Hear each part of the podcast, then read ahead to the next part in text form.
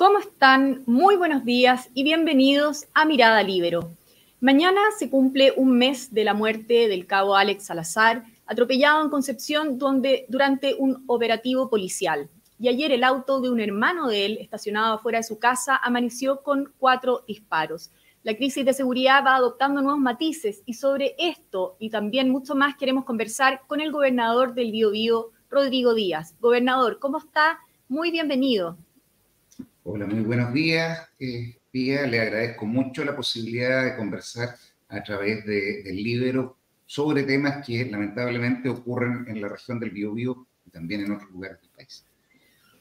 Así es. Bueno, partamos con lo inmediato, lo que anunciaba aquí en un comienzo, este ataque a un familiar del cabo Salazar. Primero partir preguntándole qué antecedentes maneja y cuál es su apreciación frente a estos hechos.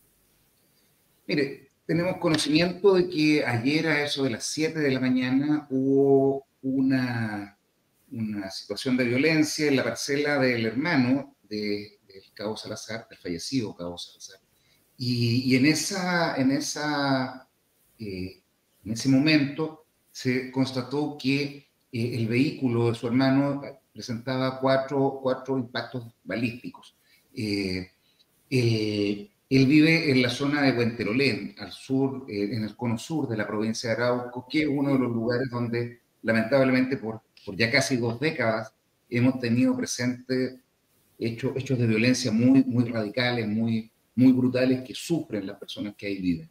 Uh -huh. eh, obviamente, frente a una situación de esa naturaleza, no puedo sino condenarlo. Condenarlo, rechazarlo absolutamente, me parece que es de una crueldad infinita. Eh, dispararle a cualquier persona es de una crueldad infinita, pero, pero además eh, eh, agrava las circunstancias el hecho que sea una familia que ya sufrió un terrible golpe hace solo un mes atrás. Eh, lamentablemente ese no es el único hecho de violencia que tuvimos en las últimas horas. Ayer tuvimos dos ataques más en la noche, dos ataques más en, en la comuna de Cañete, en el sector de, de. Y, y, eso lo que nos hace pensar eh, es decir que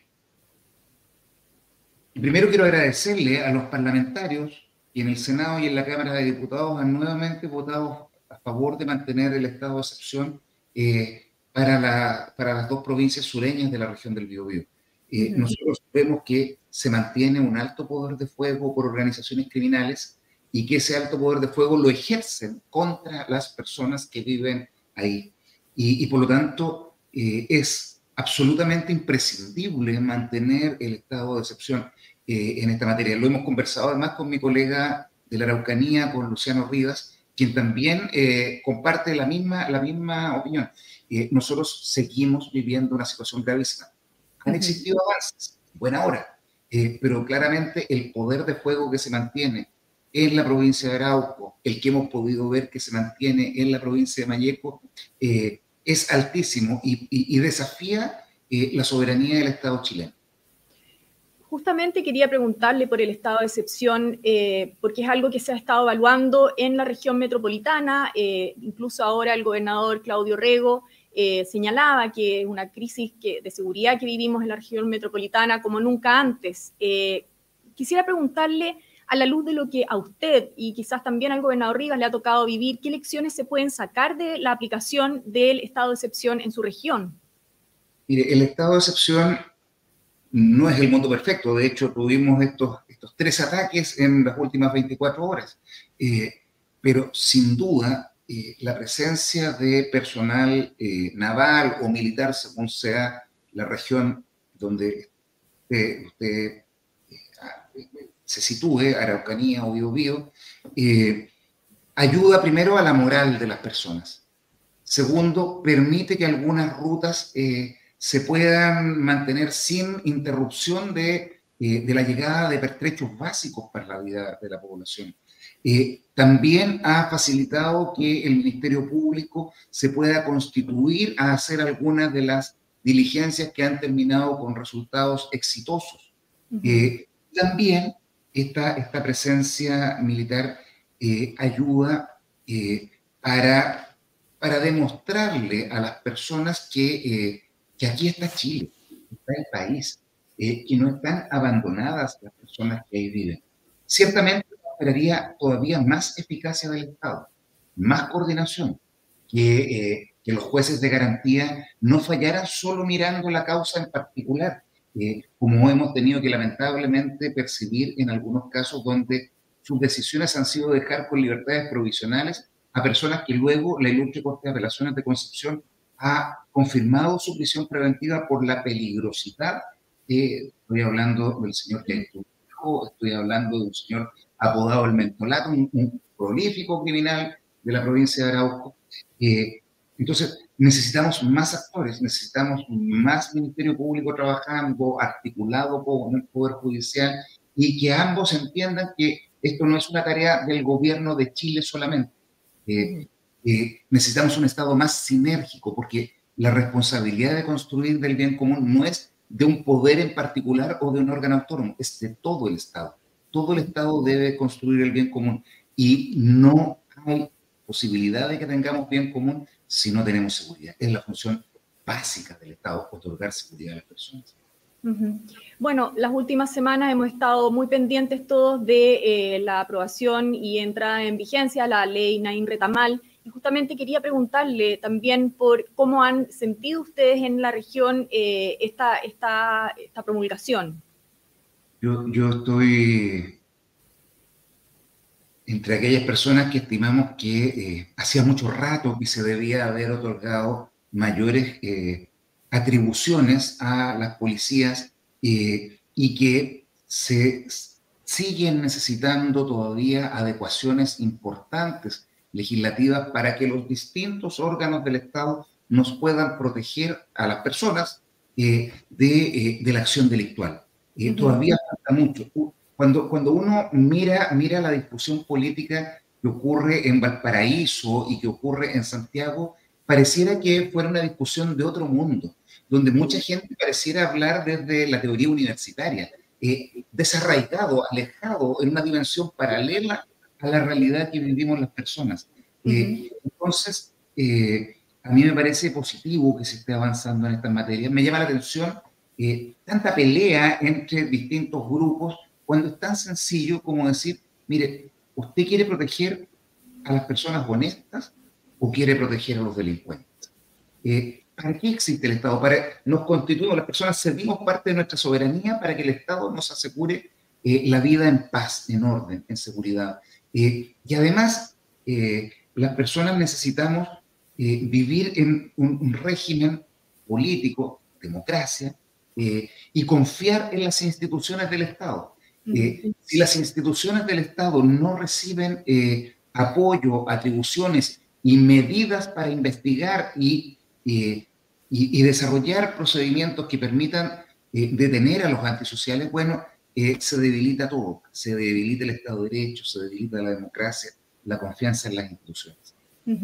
Y cuando usted habla de avances que faltan desde el, desde el Poder Legislativo, ¿A qué eh, se refiere en particular o por dónde cree usted que debiera ser la urgencia?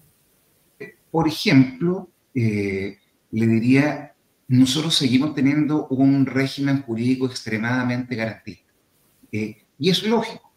Chile tuvo un problema gravísimo tras el quiebre institucional y todo lo que se vive en, ese periodo de dictadura. pero eso, eso corresponde al siglo XX Estamos muy entrados el siglo XXI.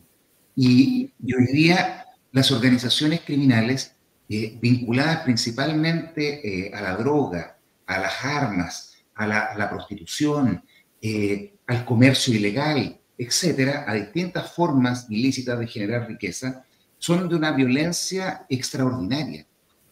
están ocurriendo, por lo menos en la región donde yo vivo, también lo he visto en otras zonas del país, tipos de delitos distintos por ejemplo, secuestros que no teníamos.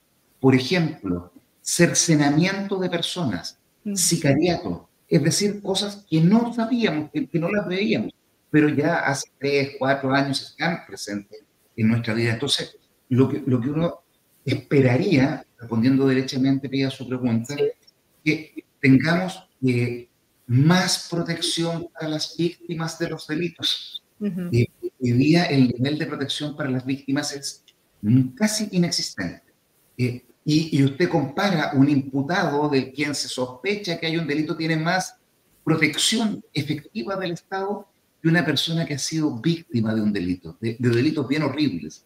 Entonces, eh, ahí hay una materia donde Chile debe mejorar. Y obviamente esas materias están, eh, requerirán participación del Poder Legislativo.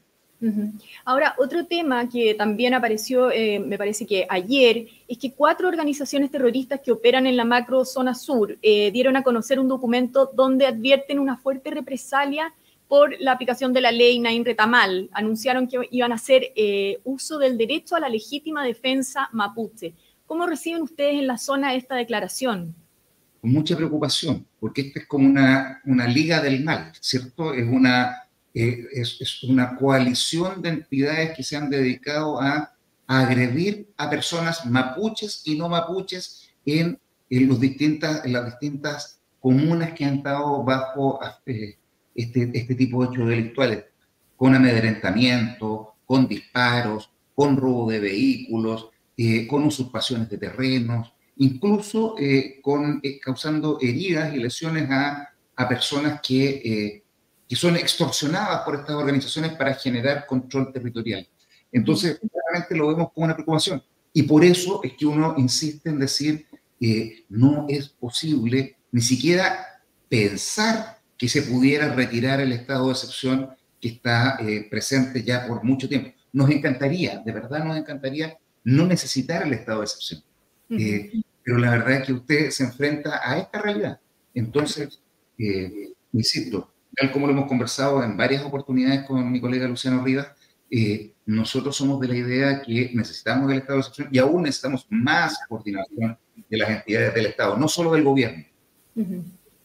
Ahora quiero llevarlo eh, a otro tema eh, respecto a los incendios que sufrió eh, la región durante febrero. entiendo que Bio, Bio fue la más afectada con los incendios forestales, con un saldo de 147 mil hectáreas quemadas. Y usted ha calificado el proceso de reconstrucción como con una extrema lentitud. ¿Cuál es la situación que están viviendo las personas que fueron afectadas por estos incendios? A ver, la cantidad de hectáreas quemadas, según los datos de la CONAF, son 201.000 hectáreas. Eh, la, destrucción que tuvimos eh, llegó a 3.300 estructuras. Eh, algunas de esas estructuras, me refiero a viviendas, gallineros, galpones, de, de esas 3.300 estructuras, lo que reconoce el Ministerio de Vivienda es que 1.400 de ellas son destrucción total, pérdida total de viviendas. Eh, y que una cantidad importante eh, de esas viviendas no, no, eh, no están en lugares donde se pueda hacer reconstrucción definitiva. Es decir, que solo 800 viviendas van a poder tener reconstrucción definitiva. ¿Y usted está de acuerdo con ese, con ese diagnóstico? Voy, voy, avanzo hacia allá. Y 1.200 de estas viviendas van a tener media aguas de estas que que están entregando con medidas con eh, bueno, la cantidad de 3.300 estructuras es una realidad y, y, ese es un dato verificado. Eh, ahora, que 1.400 tengan destrucción total y que 1.200 vayan a entregarle media agua y que solo 800 van a tener solución definitiva, eh, es una aplicación de leyes. Los distintos ministerios tienen leyes que regulan su actuar. Eh, y esa, eh, el Ministerio de Vivienda tiene una serie de restricciones que le impiden cubrir a la totalidad de, de las personas. El Ministerio de Vivienda está hecho para que cada persona tenga una vivienda. Entonces, yo entiendo desde el punto de vista legal lo que están diciendo. Ahora, le partí diciendo que eran 3.300 las estructuras dañadas porque entre 3.300 y 800 hay una diferencia muy grande. Hay, hay 2.500 otras estructuras que tuvieron algún grado de daño, ¿cierto? Y en mi impresión, esto se lo he señalado mucho, lo hemos conversado mucho, y, con un muy buen tono, además debo decirle, con, eh, con distintas autoridades del gobierno, eh, con mi contraparte, la delegada regional, con la ministra con, los ministros de Vivienda, de Agricultura, con distintos ministros, con la delegada para la reconstrucción, con el mismo presidente de la República el lunes de la semana pasada. también junto a mis colegas de Ñuble y de la Araucanía, gobernadores Oscar Crisóstomo y Luciano Rivas. Eh, y, el, criterio que uno tiene es que todos deben recibir algún grado de ayuda. Todos. En el caso de la región del Biobío, las personas afectadas son 7.000.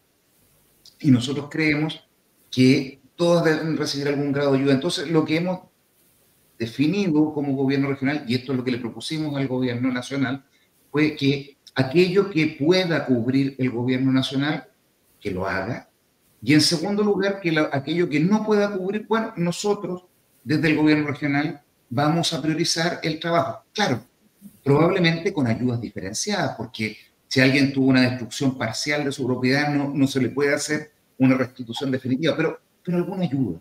¿Y sabe por qué, por qué eh, pensamos esto? Porque eh, las personas que se quemaron en general, hay excepciones por cierto, pero en general son campesinos eh, y en el campo, los que vivimos en regiones sabemos que viven las personas de mayor edad, viejos. Y en general, la, gente que vive en el campo es la gente más pobre. Eh, entonces, son personas que están muy desvalidas, son personas además que viven, muchos de ellos en la cordillera de Nahuelbuta o en sectores precordilleranos en los Andes, y, y que no tienen en su cultura organizarse para levantar demandas, protestas u otras cosas. Entonces, a, nosotros nos parece, eh, y, hemos concordado esto con el gobierno nacional, que, eh, que no se pueden quedar debajo de la mesa, que necesitan algún tipo de ayuda. Por eso, eh, desde el gobierno regional del Biobío, hemos aprobado un marco presupuestario de 50 mil millones de pesos para llegar donde no pueden llegar los ministerios, con ayuda. Y, y, para eso el equipo nuestro que está trabajando se coordina eh, con la información, porque tampoco queremos darle a una persona dos, tres o cuatro ayudas, no. Eh, si tiene que alcanzarnos para todos, los recursos siempre son limitados. Entonces, eh, hemos estado recibiendo progresivamente información del gobierno nacional sobre quienes no van a ser ayudados por los distintos ministerios. Ahora, perdón, déjeme decirle algo, sí. también le planteamos al presidente algunas, algunas preocupaciones. Eh, nos preocupa que al día de hoy, eh, a esta hora que estamos teniendo esta conversación, eh, de las 1.251 mediaguas que iba a instalar el Ministerio del Interior a través del CANAPRED, recién vayan en 501. y que hayan 750 mediaguas que falten por instalar. aquí está lloviendo hoy día. Eh, Justamente lo que iba a preguntar, ¿cuán factible es que la ayuda vaya a llegar a tiempo? No está llegando a tiempo, claramente.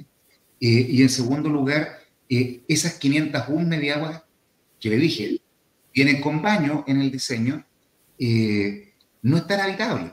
No están habitables porque usted para usar el baño necesita ponerle agua.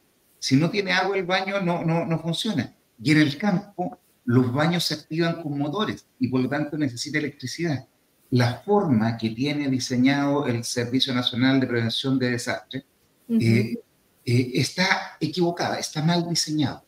Eso no es responsabilidad de este gobierno para ser justo. Uno tiene que ser correcto en la vida. Eh, se debe repensar el CENAPRED. El CENAPRED es la misma gente que trabajaba en la ONEMI, buena es la misma gente, pero no tienen capacidad para reaccionar. Está este servicio que se separó en la administración anterior es una buena idea separarlos, pero, eh, pero es, es, ilógico pensar que a ese servicio se le entregue eh, reaccionar frente al desastre y luego la, con la misma gente que es especialista en reaccionar frente al desastre se le diga, trabaje. Mire, el director nacional de CERNAPRED me tocó conversar en, el mes de febrero con él y, nos decía, era subrogante, eh, porque no había titular, nos decía, estamos trabajando con cuatro empresas, pero no se preocupe porque vamos a entrar con Sodimac. Bueno, acaban de, revocarle el contrato a Sodimac porque estaba entregando casas con techo plano y muchas de ellas se filtraban en Nacimiento, en Santa Juana, porque acá llueve.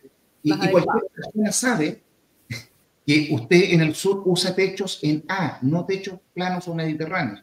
Entonces, eh, creo que ahí se necesita una mejora. Es decir, hay problemas de gestión quizás eh, y también de, eh, de una estructura previa eh, que sea adecuada para la reconstrucción.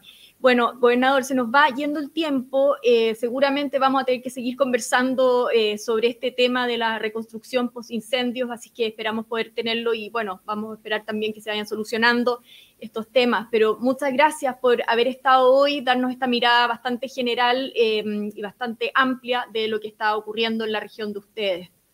Déjeme solo en 30 segundos decirle una idea. Nuestro problema es grave en la reconstrucción, pero el problema más grave que tenemos que enfrentar es cómo prevenimos que esto no ocurra más.